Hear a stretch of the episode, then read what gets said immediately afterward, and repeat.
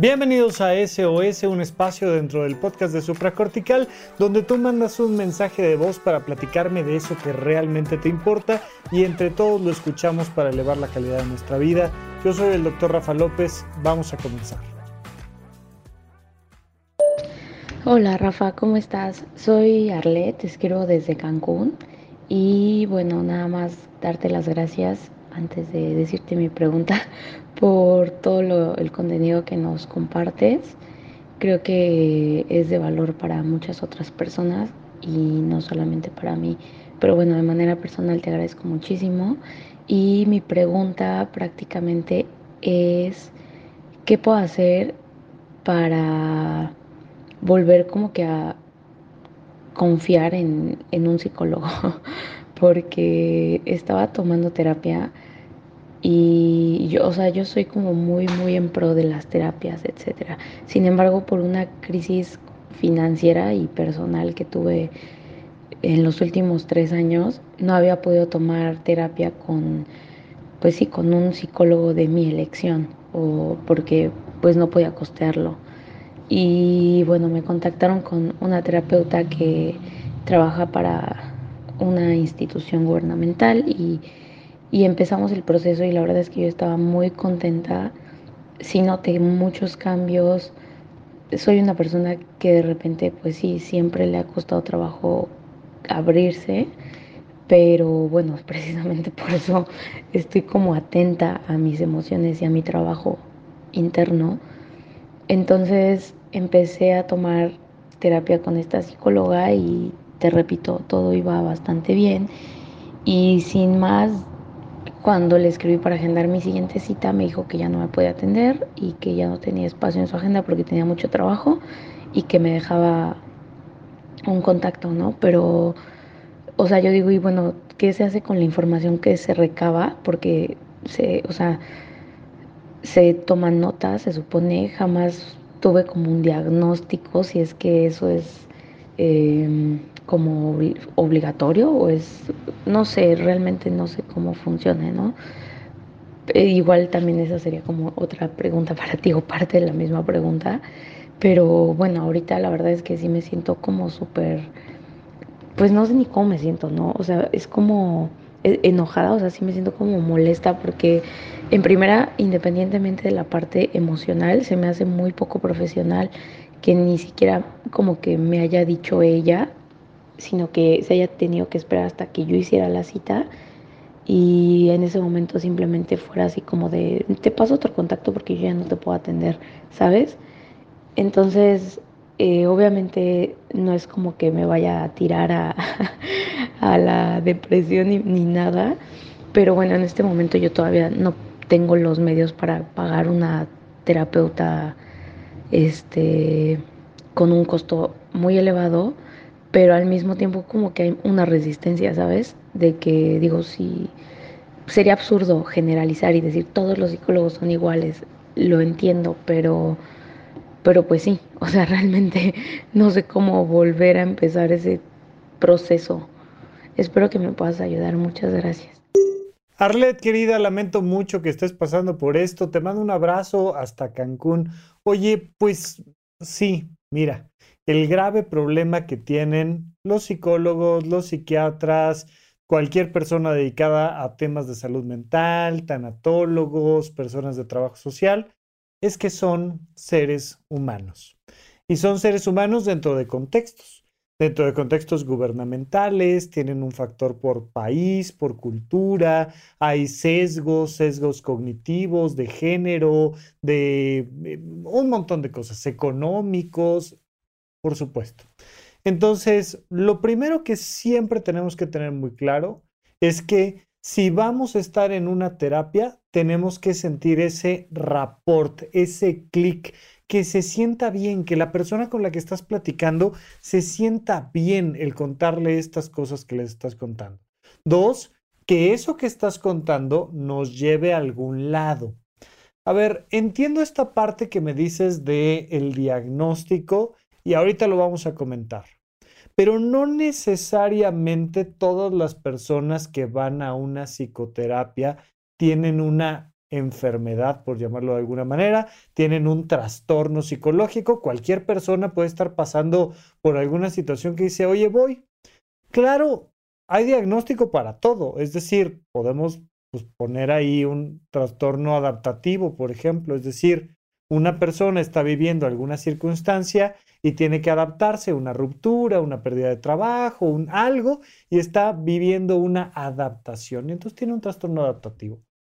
Ah, pues quiero saber mi diagnóstico, trastorno adaptativo. ¿Ok? ¿Y, ¿Y, eso qué significa?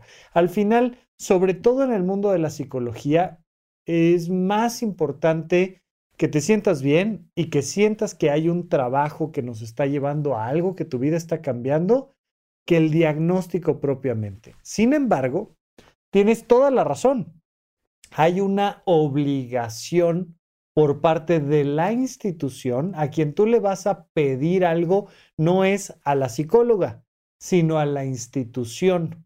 A través de la psicóloga o a través de quien corresponda, dependiendo de cuál es la institución, tú vas a pedir un resumen clínico. Si vas con un dentista, o si vas con un cardiólogo, o si vas con un psicólogo, si vas con quien vayas, tienes todo el derecho de pedir un resumen clínico y entonces vendrán tus datos generales, algunos antecedentes básicos, un diagnóstico, un tratamiento, una serie de recomendaciones, un pronóstico y te entregarán una cuartilla donde viene tu información. Sin embargo, esto no va a resolver el problema que tú me estás planteando. Tu psicóloga, por lo que me platicas, actuó correctamente. Tú me dices, es poco profesional. Sí, entiendo perfectamente a qué te refieres. Es decir, tu sensación fue que te dejó abandonada y, que, ¿no? O sea, de manera completamente inhumana, fría, llámale como quieras, pues ahí te dejó, a la buena de Dios. Eh, a eso te refieres con poco profesional, sin embargo, estrictamente hablando desde el marco jurídico, hizo lo que tenía que hacer. En el momento que le vino bien, te dijo, ya no te puedo atender y te doy el dato de alguien más. Eso es más que suficiente para que cualquier terapeuta nos deje de atender, simplemente que nos lo informe y que nos refiera con alguien más. Eso es lo profesional. Sin embargo, no es lo emocionalmente suficiente y lo entiendo. Entonces, primero decirte, pues tu psicóloga te metió en un duelo, pues te metió en un problema emocional. Me estoy sintiendo afectada, agredida, con pérdida de confianza, eh, estoy pasando por un duelo emocional. Pues sí, Sí, sí, sí, sí, sí, sí. Y como en todo duelo, lo primero que te tengo que decir es, eso que estás sintiendo es correcto y está bien. Nadie tiene por qué decirte cómo debes de sentirte después de una pérdida. Me estoy sintiendo enojada, está bien. Me estoy sintiendo triste, está bien. No estoy sintiendo nada, está bien. Lo que sea que estés sintiendo en medio de un duelo, está bien. Vamos a procesar el duelo. Entonces, me siento de esta manera y acepto que así me siento y dejo que esas emociones poco a poquito, con un poco de tiempo, con algunos pocos días, ah, empiecen como a desinflarse un poquito esas emociones. Una vez que se desinflaron las emociones, me tengo que preguntar qué voy a hacer al respecto porque nuestras emociones sirven para convertirlas en acciones. Entonces, sigo enojada, ok, ¿qué voy a hacer? Voy a meter una queja en la institución, voy a hablar con ella, le voy a decir cómo me sentí, qué pasó, por qué lo considero yo poco profesional, o simplemente no me voy a acercar, no voy a volver a ir a esa institución, o lo que tú quieras, está bien. Solo tratemos de que en esa respuesta física ante tus emociones, pues eventualmente busquemos algo que te venga bien. Si esto no, entonces, ¿qué? Sí, Oye, si ya no quiero estar yendo a terapia individual con una psicóloga, entonces que sí. Lo voy a ver con este, un libro de superación personal, con un podcast, voy a llevar un diario, voy a dejar descansar y voy a ir a otra institución a buscar otro tipo de psicoterapia. ¿Qué voy a hacer? ¿Cómo voy a pasar de esto a esto otro? Por supuesto, entiendo que lo tienes súper claro, no porque hayas tenido una mala experiencia con una psicóloga, te va a pasar con otra, no. Y por tanto, una recomendación es, valida tus emociones, deja que se enfríen un poquito. Mientras tanto, trabaja con tus emociones de otra manera y el día de mañana prueba con alguien más no necesariamente tienes que ir a terapia. Una gran ventaja que tenemos ahora con las redes sociales es que así como a mí me escuchas a través de un podcast o en el video de YouTube, pues también de repente te encuentras con ciertas personas que te recomiendan o oye, tal persona que trabaja en esta institución, pues a lo mejor tiene redes sociales, a lo mejor puedes ver alguna entrevista que le hicieron y puedes tener un primer mediano acercamiento y una vez que sientas un poco más de confianza, dar el paso hacia esta consulta individual. Lamentablemente la salud mental en México y en el mundo sigue siendo un lujo. Por supuesto, mi recomendación, aprende todo lo que puedas de finanzas personales y dedica algún presupuesto al tema de tomar una terapia privada, individual, si es que te viene bien. Puedes encontrarte grandes terapeutas en lo gubernamental, por supuesto. No, no, no es que haya una relación directa precio-servicio, pero sí muchas veces pues estas cosas pasan más en instituciones gubernamentales que en la consulta privada. Entonces trata de sí dedicar un cierto recurso económico a ello. Pero mientras tanto, valida tus emociones, trata de sustituir ese trabajo interno de alguna otra manera. Si quieres, ve a la institución y pide un resumen clínico. Ahí van a, va, va, a venir tu diagnóstico y otras cosas importantes que tú quieres saber. Eso te lo tienen que entregar definitivamente. Y pues en su momento, ya con las emociones un poquito más frías, trata de regresar a algún tipo de psicoterapia siempre y cuando eso te esté haciendo bien. Así es que te mando un abrazo, espero que sirva un poco esta recomendación y vamos con la siguiente pregunta. Hola Rafa, me encantan tus episodios, muchas gracias por supracortical. Me lo recomendó mi hermana y desde entonces no he podido dejar de escucharlo. Te escucho desde el 2018 y la verdad es que me ayudaste muchísimo en varias ocasiones. Esta vez me comunico contigo porque hace ya unos seis meses, aproximadamente, sí, este mes se cumplen seis meses que mi novio fue infiel. Y bueno, pues debido a esa infidelidad, la verdad, yo he sido muy insegura desde entonces. Yo tenía planeado terminar con él, pero él se esforzó mucho y lo amo mucho.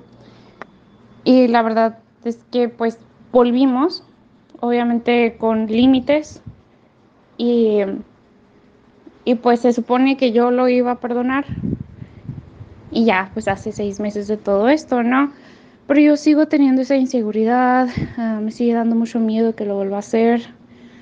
No me ha dado nuevas, o sea, no, él, él está muy comprometido conmigo ahorita y pues fue un error, ¿no? La infidelidad, pero pues no sé, me está costando mucho perdonar, a pesar de que ya fueron seis meses.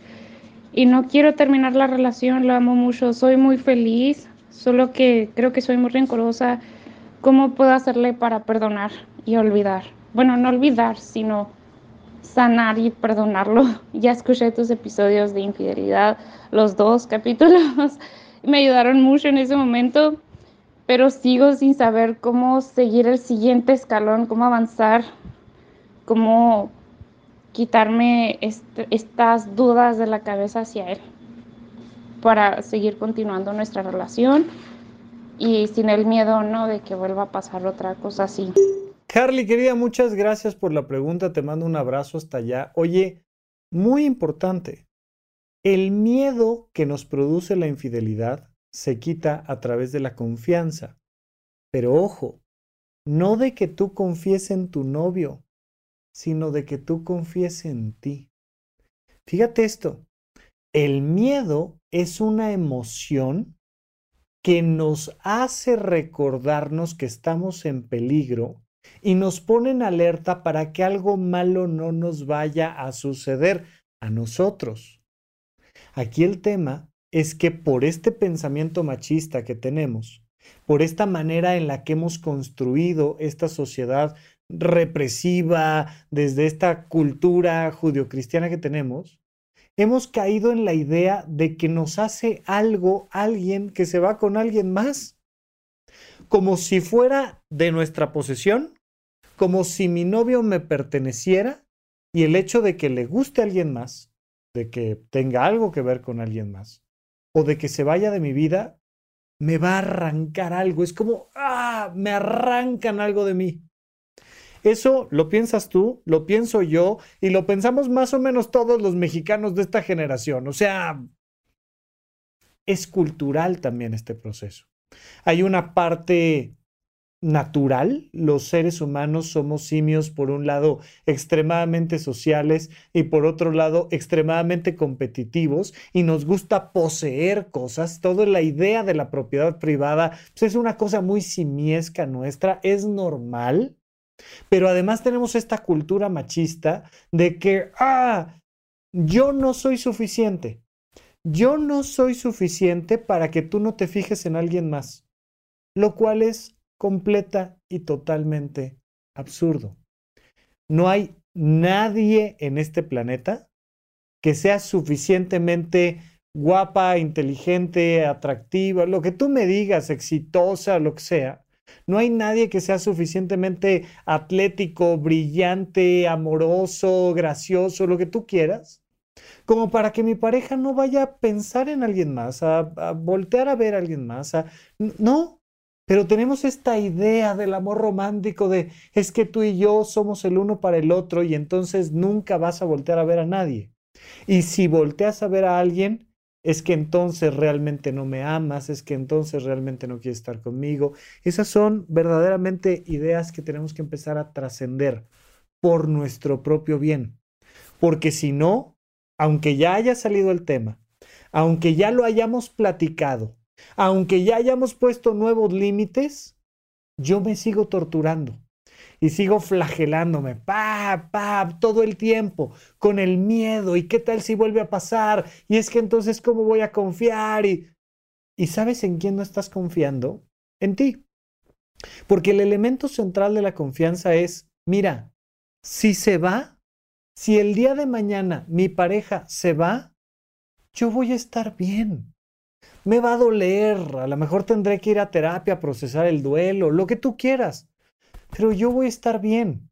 Yo puedo ser feliz contigo y sin ti. Si estás, compartiré mi felicidad contigo. Pero si no estás, seré feliz yo conmigo. Pero como no confiamos en la posibilidad de ser felices con nosotros, necesito que tú me hagas feliz. Y para que tú me hagas feliz a mí, necesito que no te fijes en nadie más. Por supuesto que si, si la otra persona rompe un acuerdo, pues habrá consecuencias. Habrá consecuencias para la relación.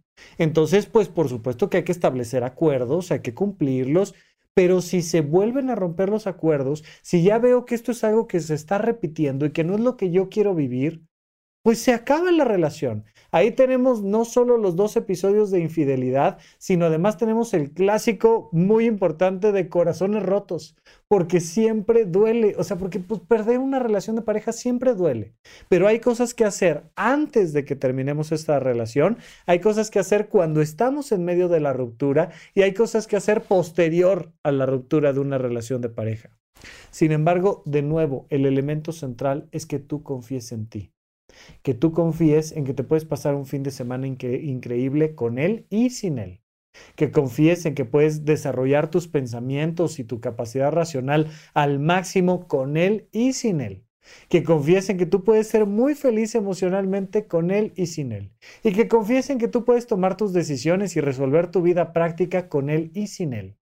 Cuando tú confíes en ti, podrás confiar en él. Porque además la confianza no se gana, se pierde, pero no se gana. Yo te puedo entregar las llaves de mi confianza como quien le entrega las llaves a un adolescente. Confío en ti. Claro que puedes perder mi confianza. Oye, chocaste, llegaste tarde, me entregaste el auto todo rayado, sucio, este, lo que tú quieras. Pues ya, ahora ya no confío en ti y hasta la próxima vez. Pero el día que vuelvo a confiar en ti, te doy las llaves completas. Te digo, confío. Y entonces suelto en tus manos, te pongo mi confianza.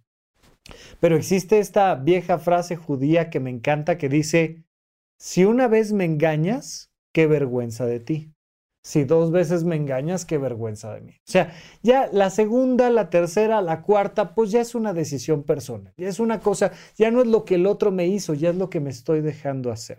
Entonces es muy importante que confíes en ti, que te des un periodo de tiempo, porque también es muy natural. Normalmente las terapias de pareja, cuando tratamos temas de infidelidad, les pido que se den un año. Lleva seis meses, vamos bien, has trabajado algunas cosas, a lo mejor toca ir a una terapia de pareja o lo que tú quieras. Pero después de un año, si de verdad ya no puedo confiar en ti después de un año, si lo he intentado, ya fui a terapia, ya lo platicamos, es más, no me has dado motivos para desconfiar y yo no puedo seguir confiando, a veces vale la pena terminar la relación de pareja. Pero ¿qué podemos hacer para no llegar a ese punto? Confiar en mí, confiar en que yo puedo ser feliz, pase lo que pase con lo que tú decidas. Por supuesto, súper recomendación para empezar a transformar esta manera de pensar el mundo tan cerrada que tenemos, tan machista, de decir, hicimos un contrato y tú no puedes voltear a ver a nadie más y tal. El dilema de la pareja de Esther Perel, de verdad, es un libro al que yo le tenía mucho rechazo. Yo decía, ay no, me van a salir con algunas tonterías de no sé qué tal. Librazo, de verdad, objetivo, claro, científico, me encantó. El dilema de la pareja de Esther Perel para platicar sobre el tema de la infidelidad. Por favor, léanlo antes de que incurran o les pase una infidelidad. Y por supuesto, cuando les pase o cuando ya haya quedado eso atrás, Vale muchísimo la pena el dilema de la pareja. Vamos con nuestra siguiente pregunta. Hola, mi estimado Rafa Rufus. Mi nombre es Emanuel Solís Olvera, tengo 46 años, eh, tengo un niño interior suficientemente dañado por autoestima, autoestima baja. No creo en mí porque pues eso me lo lastimaron desde chico. Soy un niño hiperactivo y con TDA. Entonces, con decirte que hice la primaria en siete escuelas diferentes. Afortunadamente, pues bueno, mm, terminé la primaria, terminé la secundaria nocturna, después terminé la prepa, mecánico automotriz, gasolina y diésel, Después dejé de estudiar, después la novia me animó, el jefe también, y terminé una licenciatura en informática. Pero de todo eso a nada me dedico. Trabajo en un laboratorio dental con una familiar. Y este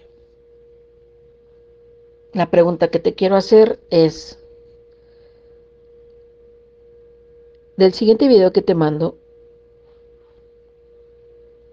¿por qué me siento mal al competir con una mujer y a la vez, si somos, entre comillas, iguales y estamos compitiendo en algo parejo, ¿por qué me siento mal? Sé que como hombre el del video pues es más fuerte, pero la mujer es aferrada y no se deja por competir, pero al final pues gana la fuerza. Pero yo hay dos partes en la que una que dice, si es por competir creo que es justo, pero si veo que es mujer, creo que es injusto. ¿En qué posición debería de encontrarme? ¿Dónde está la media de todo esto? Me encantan tus programas y felicidades. Never change. Emanuel, te mando un gran abrazo. Oye, malas noticias. No tengo idea de qué video me estás hablando. Es muy importante que tengan claro esto. Recuerden, además se van acumulando las preguntas y me voy tardando cada vez más en que lleguemos a esa pregunta que me mandaste, pues porque, bueno, pues afortunadamente hay mucha gente que me va escribiendo, pero además el teléfono que dejamos aquí es el teléfono de Sonoro donde ellos reciben la pregunta, la procesan y me mandan a mí los audios. No nos brincamos preguntas, no, simplemente vamos una por una, una por una, una por una. Pero si además mandaste un video, no lo vi. Yo tengo aquí mi, mi lista de audios, así en el momento en el que ustedes lo están escuchando, evidentemente lo estoy grabando, pero así como ustedes lo están escuchando, lo estoy escuchando yo y contesto. Así es que, Manuel, no puedo más que imaginarme el video y realmente me parece que es lo de menos. ¿Cuál es el punto medio? Si es justo o no es justo, me parece lo de menos. Mencionas algunas cosas muy importantes de ti. Punto número uno, tienes TDA, es decir, tienes un trastorno por déficit de atención e hiperactividad. ¿Ok?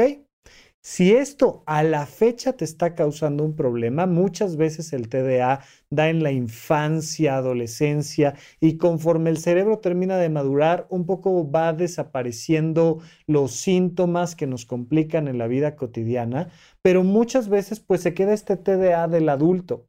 Es importante tratarlo con un psiquiatra. Porque muchas veces nuestra desconfianza viene de nuestro TDA o de nuestra depresión o de nuestros ataques de pánico o de alguna cosa que podemos atender con un doctor que es un psiquiatra, alguien que estudió medicina y luego hizo una especialidad y que te puede mandar algún medicamento para atender el tema del TDA o del insomnio, de lo que tú me digas. Y de repente uno empieza a confiar en uno mismo. Oye, oh, Nunca había podido leer un examen completo, nunca había podido terminar de estudiar y ahora que me estoy tomando mis pastillas que me mandó mi especialista, pues resulta que me siento mucho mejor. Elemento fundamental para la autoestima, tener un buen diagnóstico y un tratamiento correcto. A lo mejor tu psiquiatra te dice que no es necesario, pero te refiere con alguien que te da técnicas de estudio y que te ayuda a empezar a confiar en ti.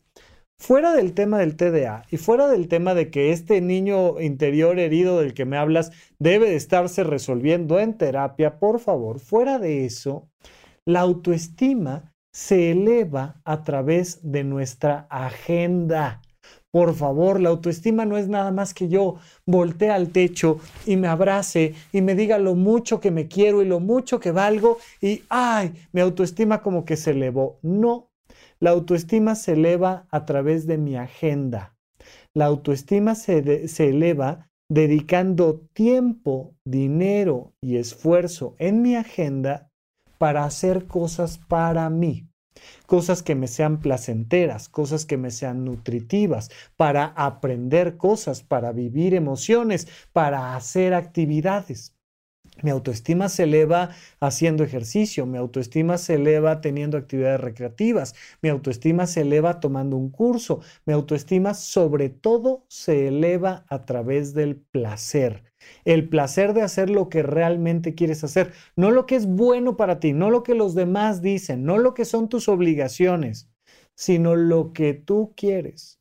Cuando tú haces lo que tú quieres, entonces se eleva tu autoestima y empiezas a confiar en ti. Entonces, por supuesto que hay que atender una parte médica si es que la hay, psiquiátrica si es que la hay, pero hay que enfocarnos, por supuesto, en el tema del placer y en medio de esto, si puedes, ve terapia, que creo que puede valer mucho la pena.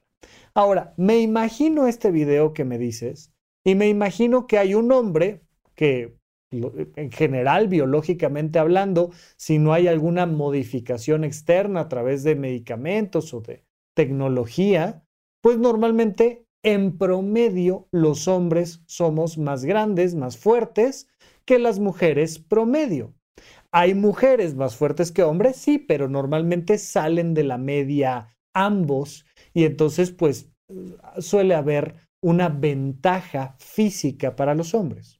Oye, un hombre y una mujer están compitiendo. Ok, ambos quieren competir, ambos se la están pasando bien, ambos lo están haciendo por gusto, pues entonces que compitan. Oye, ganó el hombre, wow, qué sorpresa, no me digas. Bueno, pero entonces eso qué significa? Nada, pues que compitieron y que ganó el hombre. Pues es que no, no debería de, de, ¿de qué? Son competidores mientras las reglas sean correctas y ambos estén ahí por voluntad propia, el resultado es lo de menos. Dejemos que las mujeres compitan con mujeres o con hombres o con lo que quieran. Hay que salvaguardar la integridad de los dos. Yo no sé si es, estamos viendo una pelea de box o estamos viendo, este, estamos viendo una carrera de 100 metros planos, no sé. No sería lo mismo, ¿no? O sea, por eso en, en el box o en, en otros deportes semejantes de contacto así, pues déjate tú del género, hay un tema de peso. No vas a poner a un, a un peso gallo con un peso completo, porque la diferencia de masa muscular, independientemente de que los dos pertenezcan al mismo género, es tremenda y puede haber un accidente. En una de esas el peso gallo le da la vuelta y le rompe y, y padrísimo y le ganó pero puede ser peligroso. Entonces, si en la competición no se está poniendo en riesgo la salud de nadie y las dos personas están compitiendo porque quieren, pues que compitan. Y si ganó el hombre, ganó el hombre. Y si ganó la mujer, ganó la mujer. Dejemos de pensar que lo importante es quién gana. Lo importante es que todos tengamos el derecho de hacer lo que queramos dentro del marco jurídico y dentro del cuidado de nuestra salud. Oye, queremos competir, competimos y hacemos un equipo mixto de voleibol, de fútbol, de lo que quieras, de luchas, de lo que quieras. Simplemente pongámonos de acuerdo, que sea entre adultos, que entendamos las consecuencias de esto, que nos cuidemos lo más posible y de ahí en fuera echemos porras y aplaudamos y vamos a pasárnosla bien. Emanuel, te mando un abrazo. Por favor, enfócate mucho en si hay algo psiquiátrico, psicológico que atender, pero sobre todo en el placer de tu realización personal. Te mando un abrazo y que estés muy bien. Hasta la próxima. Bien, pues hasta aquí nuestra sesión de SOS de esta semana. Recuerda que ponemos este mensaje de voz que tú puedes mandar a través del WhatsApp 556540 5599. Será un gusto para nosotros recibirlo en el celular de Sonoro y Sonoro me lo, me lo hará llegar y así como van llegando los vamos contestando. No olvides que si es una situación urgente, no te esperes a que yo te conteste, por favor, acércate a un profesional. Esto es solo un podcast, un canal de YouTube y esto es algo que hacemos para entre todos platicar de temas que nos pueden ser importantes, pero por favor, siempre acércate a un profesional.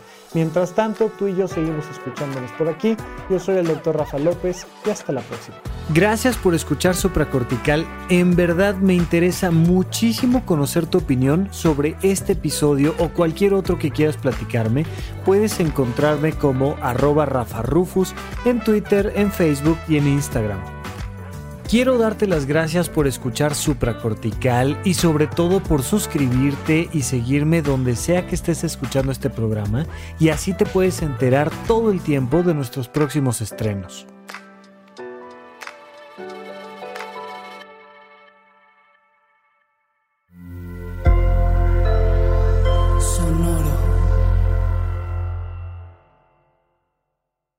¿Quieres regalar más que flores este Día de las Madres? The Home Depot te da una idea. Pasa más tiempo con mamá plantando flores coloridas, con macetas y tierra de primera calidad para realzar su jardín. Así sentirá que es su día todos los días. Llévate tierra para macetas Bigoro por solo $8.97 y crece plantas fuertes y saludables dentro y fuera de casa. Recoge en tienda y sigue cultivando más momentos con mamá en The Home Depot. Haces más, logras más. Más detalles en homedepot.com diagonal delivery.